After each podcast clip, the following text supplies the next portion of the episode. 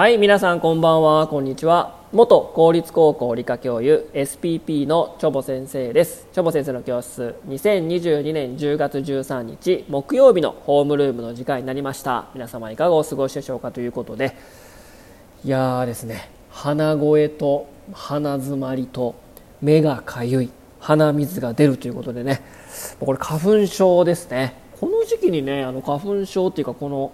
まあ、花粉の症状が出るっていうのはねなかなかなかったんですけどこれ何ですかね？稲科ですかね？いろんなね、まあ、豚草とかいろいろありますけども、まあ、年中ね花粉は飛んでますので何かしらね、まあ、免疫反応という感じで、えーまあ、反応してるわけですけどもなかなかなんかね周り見てみてもなんか鼻ずるずるしてる人が多いのでやっぱり花粉症かなっていう感じはするんですけども皆さんはどうでしょうかと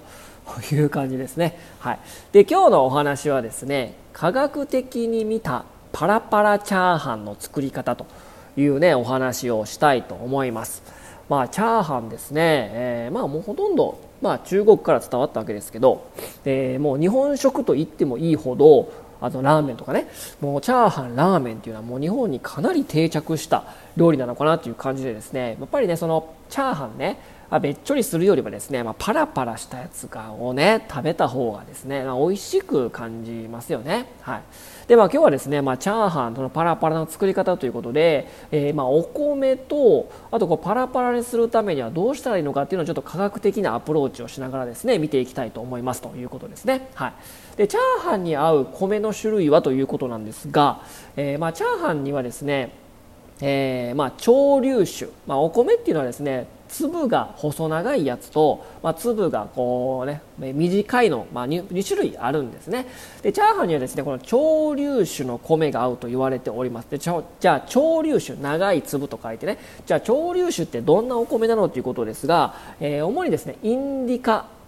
とよく言われます。でこの短いやつをねジャポニカ米っていうんです大体大体ですね2種類に分けられます。インディカ米とジャポニカ米。でインディカ米が潮流種ということで細長いやつ。でジャポニカ米が我々がよく食べてるですね短粒種、まあ、短いやつですね。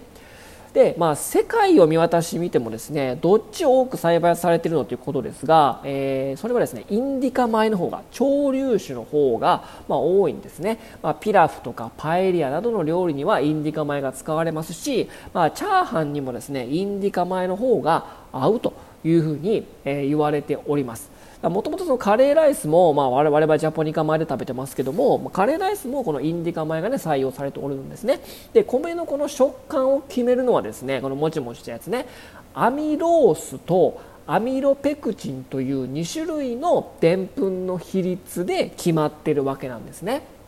で、まあ、アミロースとアミロペクチンないということですけどもブドウ糖ですね。ブドウ糖がまあ1000種類ぐらい、えーまあ1000、1000, 1000種じゃない1000個ぐらいつながったものがえー、アミロースと呼ばれるわけですね。でその、えー、たくさんそのアミロース要はブドウ糖の、えー、まあ、鎖がですねもう数万から数十万つながったものがアミロペクチンと呼ばれるんですね。まあ、ブドウ糖の集まりがまあ、少ないやつと多いやつっていうふうに、考えてもらってもいいかなと思います。アミロースの方がブドウ糖がつながっている数は少ない。アミロペクチンはめちゃくちゃいっぱいブドウ糖がつながっているというわけですね。だそれを分解して、まあ、ブドウ糖がですね我々のエネルギー源になってですね、まあ、ATP っていうものを作ってですね、まあ、生活をしていると、まあ、生命活動をしているという感じなんですね。でこの、えー、アミロース要は小さい方のブドウ糖の鎖がですねアミロースが多いほどパラパラになるんですね、うん、でこの、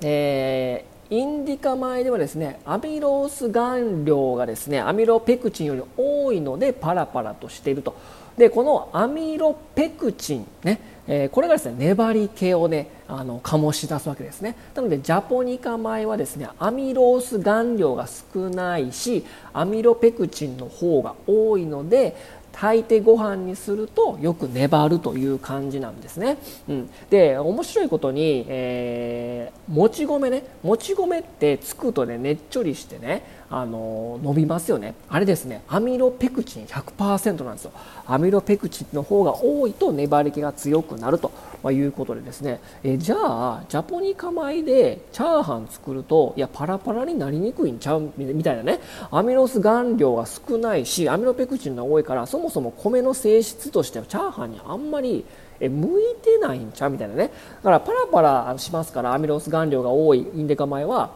だからあのスプーンとかね、まあ、すくって食べるのが多いですよね。パラパラするからね。でも私たちの食べるジャポニカ米はですね、まあ、粘り気があるので、まあ、お箸で食べるのに適しているというとことでね、まあ、このでんぷんのつながりが、少ない多いとで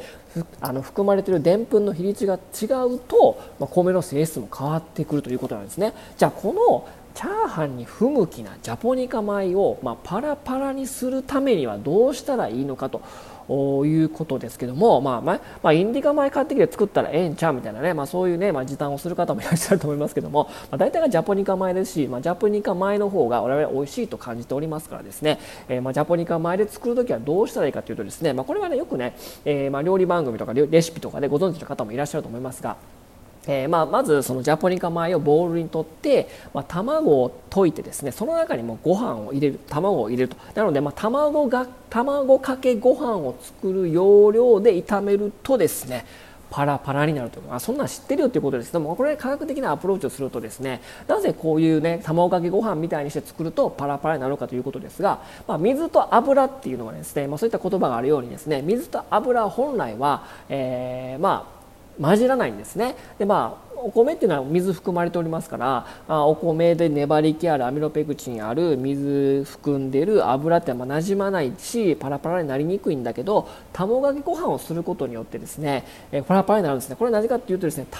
卵には水と油をなじませる乳化作用という働きがねあるんです。なのでこの乳化作用によってえー、お米に含まれている水で油引きますよねで卵があるから乳化作用でうまく油と混ざることによって油のこのコーティングをされることによってこの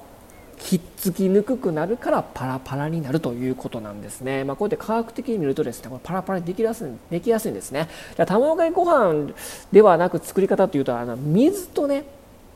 えー、ごめんなさい。油の代わりにですねマヨネーズを使ってもパラパラとしたチャーハンを作ることができるんですよ。でマヨネーズのね、えー、まあ、材料である卵がありますね。卵入ってますよね。卵のこの時の乳化作用によって、まあ、マヨネーズに含まれる植物油と卵の乳化作用とご飯の水分がよくなじむのでマヨネーズを使ってチャーハン作るとこれもパラパラになるんですね。油と乳化作用と水。これがですねうまく混じった時にパラパラになるということなんでございますね。ということで、えー、今日はですね、まあ、科学的に見たパラパラチャーハンの作り方ということで、まあ、ご飯に含まれている、まあ、ブドウ糖の大きさによって、え、アミロースアミロペクチンがあるということでその特徴とあと油と水をうまくなじませるために卵を使いましょうということでしたということでね、えー、チャーハン食べたくなってきました、えー、今ね収録してるのがお昼時なのでですねちょっとね今日はチャーハン食べようかなと思いますということで皆さんもそういう風にして工夫して作ってみたらいかがでしょうかということで今日はこの辺にしたいと思います。それでは皆さんもさようなら。バイバイ。